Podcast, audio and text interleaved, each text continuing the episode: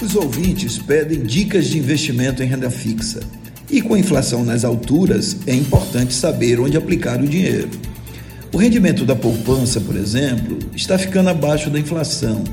E a maioria dos fundos de renda fixa também, porque a taxa de administração e os impostos comem a maior parte da rentabilidade. Por isso, é preciso buscar outras aplicações no mercado, como, por exemplo, as letras de crédito imobiliárias, chamadas de LCI, e as letras de crédito do agronegócio, chamadas de LCA, que são emitidas por bancos e instituições financeiras para financiar cada setor.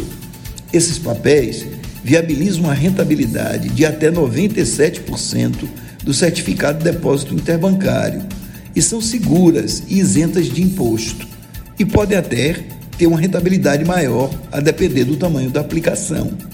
Se o aplicador conseguir 97% do CDI, vai garantir que seu dinheiro está protegido.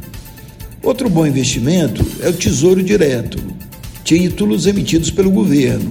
E aí a rentabilidade pode ser prefixada, definida a priori, ou pós-fixada, que rende a variação da Selic. E é uma boa aplicação para quem acha que os juros vão seguir em alta. E tem também uma híbrida, que rende o IPCA mais uma taxa de juros determinada. Títulos do Tesouro são os títulos mais seguros do mercado, mas geralmente exigem prazo maior para o vencimento. Existe também o CDB, Certificado de Depósito Bancário, mas neles incide imposto. Se um CDB pagar como rendimento bruto 100% do CDI, o investidor estará perdendo poder aquisitivo, pois o imposto de renda pode chegar a 22,5%. E se o prazo for menor do que 30 dias, haverá cobrança de IOF. E um detalhe: CDB tem proteção do Fundo Garantidor de Crédito, mas só ao teto de 250 mil por CPF e por instituição financeira.